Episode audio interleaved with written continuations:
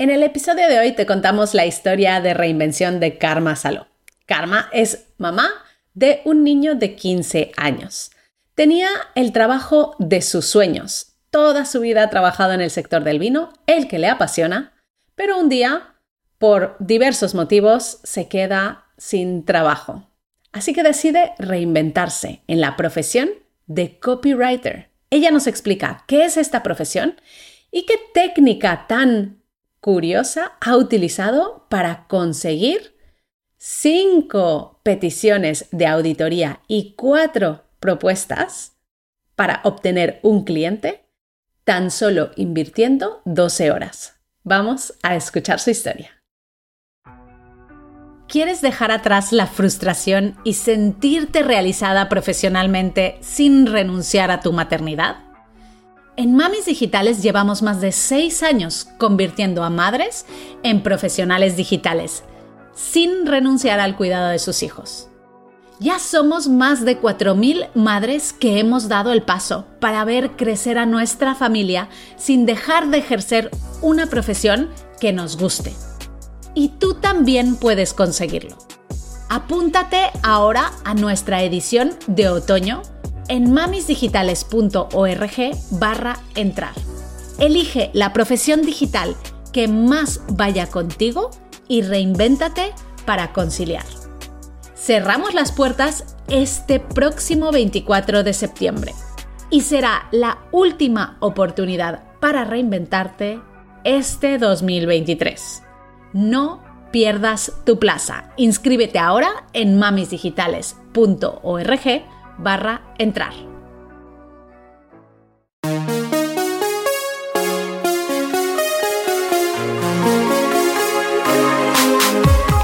Bienvenida a Madres Reinventadas, presentado por Billy Sastre, un podcast para madres que están redefiniendo el concepto de trabajar sin renunciar a su vida familiar.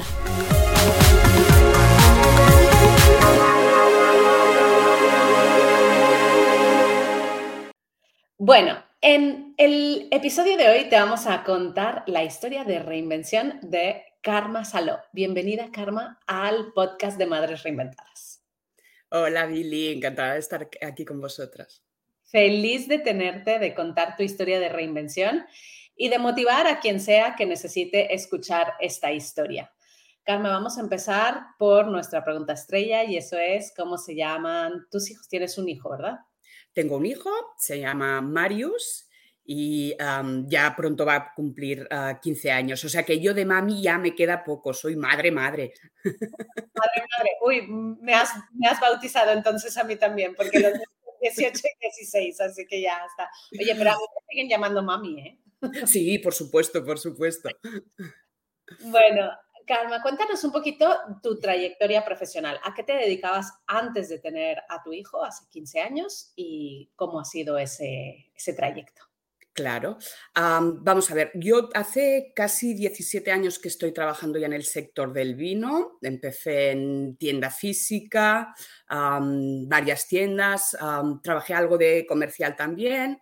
Ah, finalmente acabé en una tienda de vinos naturales en Barcelona y luego entré en Vinissimus, que es una tienda, un, e-commerce de vino, uno de los más importantes ah, por el nivel de referencias que tiene, llevando todo lo que es el, como responsable de catálogo y contenidos. Y esto fue antes de ser mamá, ¿no? O sea, lo de las tiendas fue entre medio. Fue entre medio. Yo cuando empecé, evidentemente, en el mundo del vino, sí que no tenía a, a Marius luego, a los dos años de empezar con el sector, dos años y medio, sí que ya me quedé embarazada. ¿Y cuando te quedaste embarazada, cambió algo eh, en, relación a donde estabas trabajando? Sí, sí que cambió porque evidentemente, mm, ya sabéis, los horarios de los comercios son imposibles de conciliar con, un niño.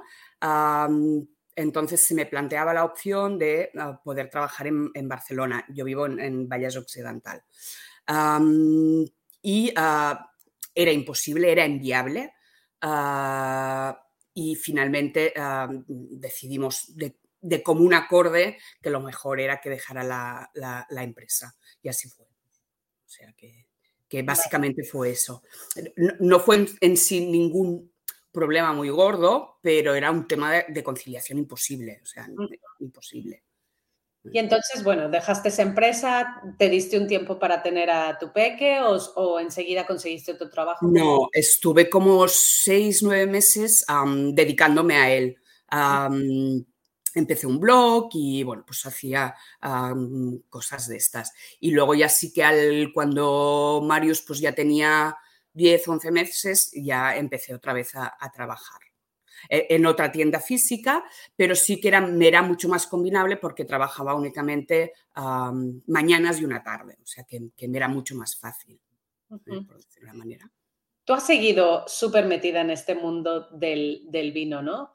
Eh, cuéntanos un poquito cómo ha sido esa evolución dentro de esta misma profesión, ¿no? Porque tú empezaste, hiciste de comercial, has hecho como muchas cosas todas relacionadas con el vino. Sí, sí. De sommelier también, ¿no? Esto cuando, eh, fue? Eh, o sea, lo que es sommelier de, sala, no lo he hecho nunca. He hecho prácticas y demás, pero no lo he hecho nunca. Porque sí que ah, si es difícil la conciliación en un comercio, ya en un restaurante, mm, olvídate porque no, no, voy a tener niño entonces. O sea que, que, básicamente fue, fue mm, eh, básicamente en tienda física y algo de comercial. sí que es verdad que el trabajo de mi vida era este último. Yo ya trabajaba en remoto, con una cierta responsabilidad, con un horario muy, mucho más normal, etcétera, etcétera, y con una flexibilidad evidentemente muy alta. ¿Y qué pasó con ese trabajo? Bueno, entraron socios nuevos, entró capital y evidentemente mm, cuando pasa esto, pues sabes que, alguien va a caer. Y todo lo que es mi departamento nos fuimos a la calle, ah, incluido el subdirector. Es decir, estamos hablando de un equipo aproximadamente de unas seis personas, nos fuimos a la calle. Esto oh. fue, pues nada, en noviembre, en noviembre de este año, de este año pasado, vaya. Del en noviembre te quedas sin trabajo, que además era el trabajo de tus sueños, ¿no? Como lo describes. Y ¿cómo tomas esta decisión de, oye, voy a hacer una reinvención? Mm, ¿Cómo, eliges este nuevo camino? Claro, por la edad que tengo, te das cuenta de que va a ser muy difícil incorporarte, ya no incorporarte a, un, trabajo cualquiera, sino mm, seguir en el mundo que tú quieres y tienes unos privilegios, por decirlo entre comillas, adquiridos, como es el trabajo en remoto, la flexibilidad y tal, y no lo quieres perder. Entonces te planteas decir, bueno, algo tengo que hacer, no me puedo quedar con los brazos cruzados, porque para irme a trabajar al, Mercadona, pues siempre estoy a tiempo, por decirlo de la manera, y empiezas a buscar qué es tal, qué, te iría bien, qué te gustaría, al fin y al cabo piensas, ostras, yo siempre he escrito, porque al fin y al cabo contenidos eh, los he hecho siempre y ah, se trata de vender. Y te llega a llevar como inputs a través de Internet de este tipo de cosas, de cursos, etcétera, y me aparecéis vosotros. Ajá. Entonces dices, oye, esta es mi oportunidad, ¿no? A mí me gusta escribir, tú ya habías hecho un blog, ¿no? Sí, correcto nos conoces en Mames Digitales y decides esto del copyright. No, no, no, entré sin, es decir, me tiraba mucho también la parte del, e-commerce. Tenía muy claro que como community mm, no, pues, no me tira nada las redes sociales, pero como e-commerce manager también me tiraba. Pero me tiraba por un tema más de dinero, más que otra cosa. ¿eh?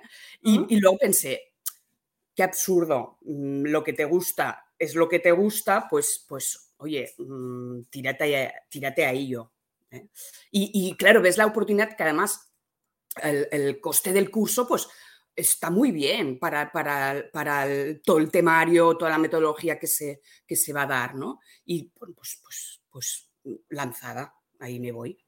Te lanzaste. Me encanta que hayas dicho que que dudabas entre dos profesiones, pero que te diste cuenta que una de ellas era por dinero. Entonces, siempre lo decimos en Mamis Digitales, no elijas por dinero porque al final, cuando tú haces un trabajo que no te termina de encajar porque lo has elegido por el dinero, no es donde vas a dar lo mejor de ti, ¿no? Tú has elegido por pasión, que es lo que te gusta, que es escribir. Explícanos un poquito para la mami que, que nos esté escuchando, sepa un poco qué es esto del copywriting, qué es ser copywriter.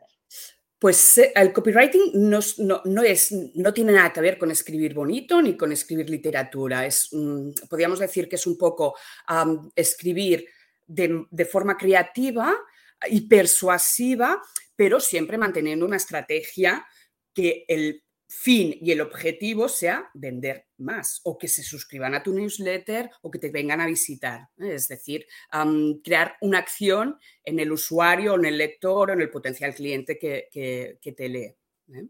Básicamente sería esto. Es la escritura persuasiva que ah, ayuda a vender a las marcas. Vale, pues tú estuviste a lo largo de tres meses aprendiendo esta profesión, aprendiendo a escribir de forma persuasiva. Y después, es que como nosotros te hemos seguido de cerca, yo ya te voy a preguntar porque ya conozco tu historia, después empezaste a lo que hacen todas, ¿no? A, oye, ahora que ya tengo esta profesión, voy a buscar mis clientes porque quiero trabajar de forma autónoma, independiente, tener esta flexibilidad. Pero es algo que yo no había visto nunca, ¿eh? Porque te diste a conocer de una forma diferente. Cuéntanos un poquito de esa historia, cómo fue. Bueno, yo soy muy obediente y aunque no me gustan las redes sociales, entendí que la mía sería LinkedIn y empiezo a postear. Bueno, pues empiezas a crear contactos, etcétera. Y una persona que es bueno, un director del, máster de, del posgrado, perdón, de marketing de la Escuela de, de Restauración de Barcelona, que además mm, es director de, una revista del sector y aparte tiene una newsletter de pago, me contacta y me dice que le gusta lo que publico, que está absolutamente de acuerdo con lo, lo, que hago, que al fin y al cabo es qué mal está comunicando el sector del vino en este caso, y me propone aparecer con un decálogo en su newsletter. Evidentemente de forma gratuita. sabes que lo consulte con vosotros, me dijisteis que creíais que era una oportunidad y realmente pues, pues me lancé y aparecí en esta newsletter. Eh, aparecí en, dos newsletters. La, parte gratuita con un pequeño post o un pequeño escrito y luego ya la, newsletter de pago por suscripción, que sí que expliqué pues ya todo mm, un decálogo de 10 puntos mm, que mejorables en la comunicación del sector. Y em, bueno, pues, pues ahí fue. Y me empezaron, bueno, eh, también sabes que lo comenté con vosotros, que hice un, como una landing para agendar una auditoría gratuita y bueno, pues pareció que hubo bodegas que le interesó y bueno, pues me llegaron cuatro o cinco para, para, poder hacer esta auditoría y pues de estas cinco, cuatro me pidieron finalmente propuesta. Ole, me encanta esto porque fíjate cómo al principio puede ser una acción que yo recuerdo cuando lo compartiste con nosotros, que decías que tu marido te decía, no, gratis no hagas nada, gratis no hagas nada. Y entonces eh, nosotros te dijimos, no, no, gratis no, porque tú también vas a ir con una estrategia detrás, ¿no? Entonces, siempre cuando hacemos este tipo de cosas es, pensamos, vale, ¿a quién le estoy escribiendo? Pues yo ya le estoy escribiendo a una serie de personas que están pagando por recibir un contenido de calidad, es decir, que ya están acostumbrados a pagar por algo. Ahí, primera manera de analizarlo, no decir, oye, estas personas ya pagan por recibir esta newsletter. Y no solo voy a escribir el decálogo, sino que al final les voy a decir, si quieres una auditoría gratuita de mi parte, reserva aquí. Entonces, aunque hayan sido cinco, que puede resultar que alguna persona diga, ay, qué pocos, pues de cinco te han salido cuatro potenciales clientes, ¿no? Porque te han pedido una propuesta. Cierto. Y en realidad, a ti, ¿cuánto tiempo te costó, cuánto de tu tiempo te costó hacer todo este proceso? Desde escribir el decálogo, la, landing, crear tu, claro. secuencia. ¿Cuánto tiempo dirás que has invertido en no, Relativamente poco. Y entendiendo que además es, cierto que al principio lo que haces es mm, dedicas un mogollón de horas que entiendes que que no puede ser mm, así todo el tiempo porque vas a perder más mucho más tiempo. Pero entre todo igual fueron unas 10 horas, es decir, un par de días, por decirlo de una manera. ¿Eh? Porque yo tenía muy claro ya los, los puntos a través de, lo que has aprendido en la metodología mm, y, haber trabajado tanto en el sector, ya sabes los puntos y lo tienes muy claro. Simplemente es adaptarlo al, tono de, la newsletter, que es un tono además muy parecido al mío, y, pues debían ser como mucho, mucho 12 horas. Fíjate qué bien. Y de, esos cuatro, de esas cuatro propuestas, estás, ¿cómo está el estado de estas cuatro? ¿Tienes ya algún cliente que te ha dicho que sí? Cuéntanos. Sí, tengo, tengo, mm, de hecho ya he acabado un cliente, pero justamente no fue a través de, estas, de, esto, de esta de esta newsletter o de estas auditorías, sino que fueron a partir de, una prospección por correo electrónico. Fue una cosa muy pequeñita, pero me, gustó mucho porque el primer cliente y que sea una cosa pequeñita, pues te da como seguridad y que era un dossier de, mm, empresa, un dossier de franquicia, que, que, era como muy genérico el que tenían, muy técnico y le querían dar una vuelta para que fuera una llamada a la acción más clara, por decirlo de una manera, para los posibles franquiciados de, esta empresa de vinos. Entonces empecé así. Y ahora ya tengo el ok de, de otra clienta, que es unas cavas de, aquí de, San Sadurní, ah, bueno, para hacer todo lo que es ah, básicamente toda la web, página principal en el turismo y quiénes somos, y dos newsletters como servicios recurrentes, dos newsletters al mes. Muy bien. Y luego estoy, estoy a la espera de otros OKs que, bueno, ya se sabe, reuniones y tal.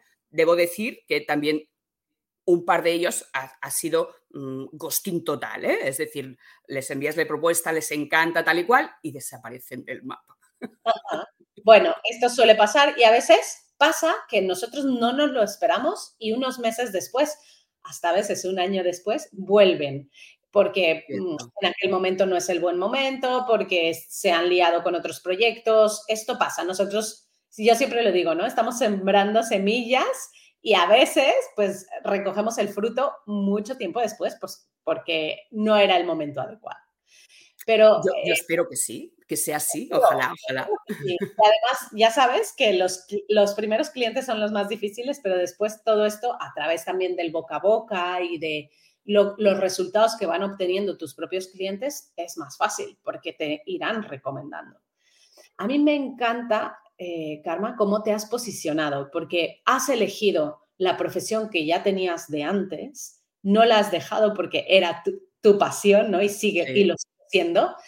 Pero ahora has dicho, bueno, pues voy a darle un, un, cambio, ¿no? Ahora no voy a trabajar para una empresa haciendo de comercial, sino que voy a analizar todos estos textos, voy a ayudar a que estas empresas, que además tú ves que mucha falta les hace, ¿no? Sí. Eh, comuniquen mejor. Entonces, también me gusta lo que has dicho, que esto es algo muy específico del copy, eh, que tienes tareas que son recurrentes en algunos clientes, ¿no? Como escribir eh, en una newsletter, un blog, y tareas que son puntuales. ¿Cómo, marcas la diferencia a nivel de tus tarifas? Eh, ¿Cobras más por las tareas puntuales? Cobro más por las tareas puntuales porque es un texto que requiere mucha más investigación, porque una vez ya has hecho la investigación, luego escribir pues te es mucho más fácil. Por lo que las recurrentes ya llevas toda la que es la parte de investigación de la marca, del, cliente ideal de esa, de esa empresa, ya la tienes hecha, entonces es mucho más fácil.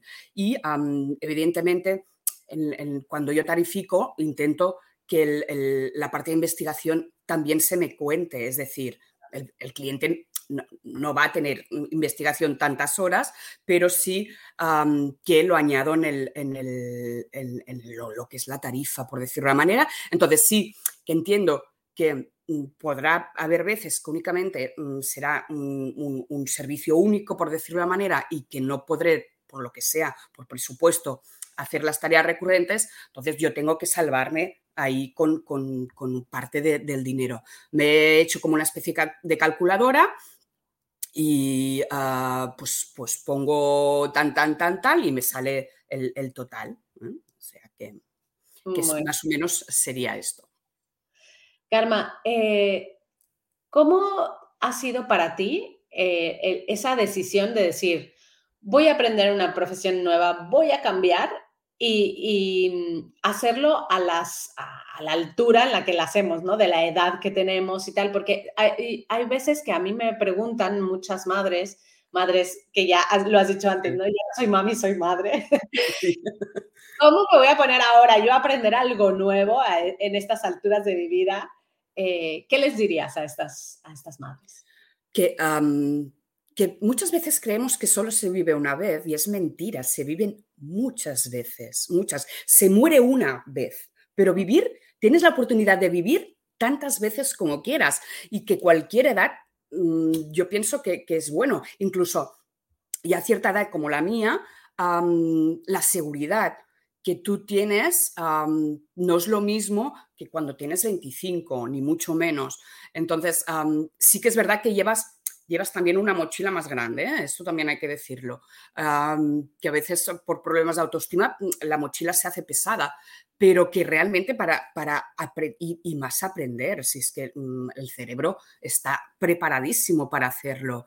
Y mm, tienes recursos que quizá cuando eres más joven no los tienes, en este caso, y que para aprender justamente es lo fácil yo estaría toda la vida aprendiendo, vaya, porque es un vicio y engancha mucho el, hecho de aprender. Lo difícil luego es venderte, ¿eh? pero aprender. Justo te iba a preguntar eso, porque tú has sido comercial, ¿no? Has sido comercial del vino, has ido a sitios a vender y tal. ¿Qué diferencias hay de vender para... yo, de hecho, dejé el, tema comercial, que, mm, que era un mundo muy chulo y además con cierta flexibilidad horaria también, pero lo dejé porque yo tenía un pánico a los nos horroroso, horroroso. y, yo hacer el seguimiento de un cliente, irlo a visitar y que ya lo conoces, genial. Pero llamar a puerta fría es difícil si, tienes estas cosas. Ahora últimamente me cuesta porque ya hay ese miedo a, que, a sentirte juzgada, pero entiendo que que no me estoy vendiendo yo, es decir, estoy vendiendo mis servicios y estoy vendiendo una ayuda. Entonces, me estoy sacando todos, estos malos rollos y, poco a poco lanzarme y decir, oye, no hago nada mal, ni, ni, nada malo. ¿Por qué alguien se tiene que molestar porque yo le envío un correo o, lo intente conectar por LinkedIn o lo que sea? Entonces, esto ha sido todo un proceso y quizá es de lo que me siento más orgullosa, fíjate. Qué bien.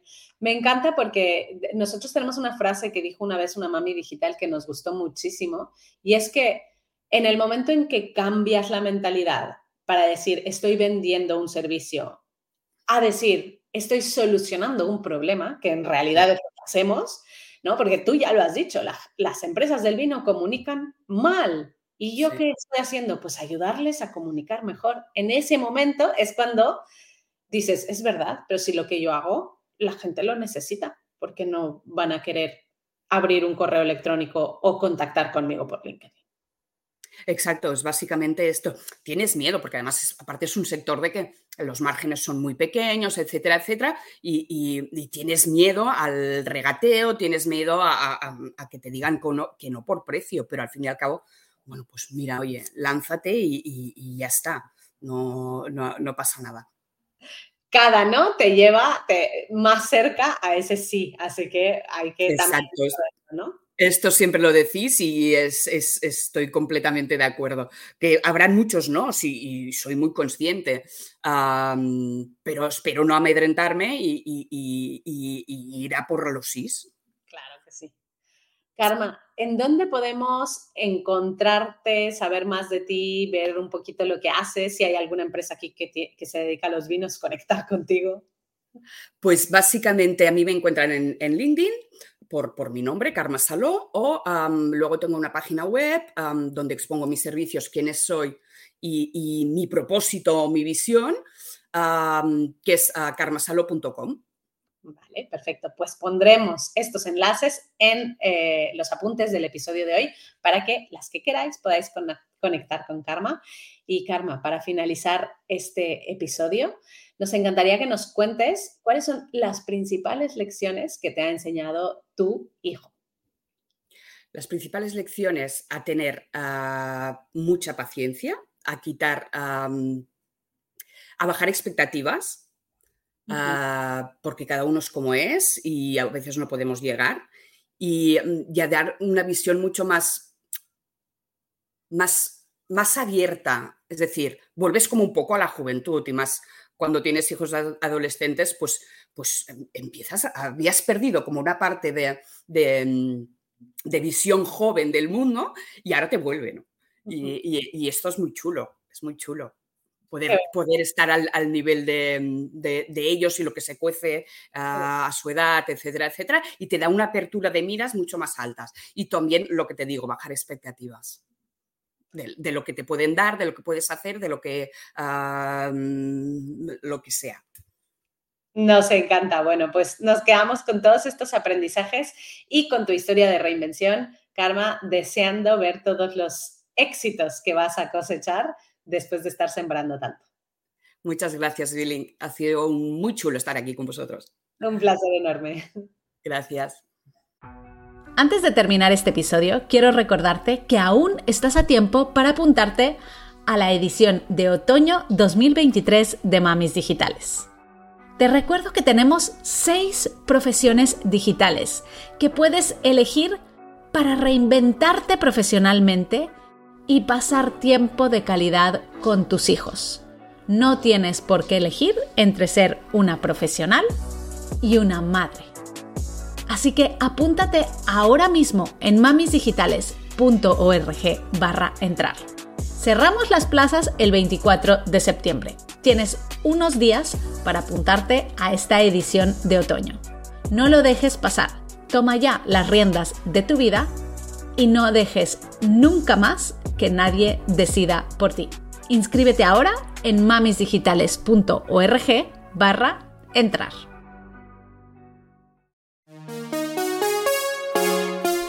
Muchas gracias por escuchar Madres Reinventadas. Si has disfrutado del episodio de hoy y no quieres perderte los siguientes, no olvides suscribirte a nuestro podcast en la web madresreinventadas.com o la aplicación gratuita de iVoox. Te esperamos la semana que viene.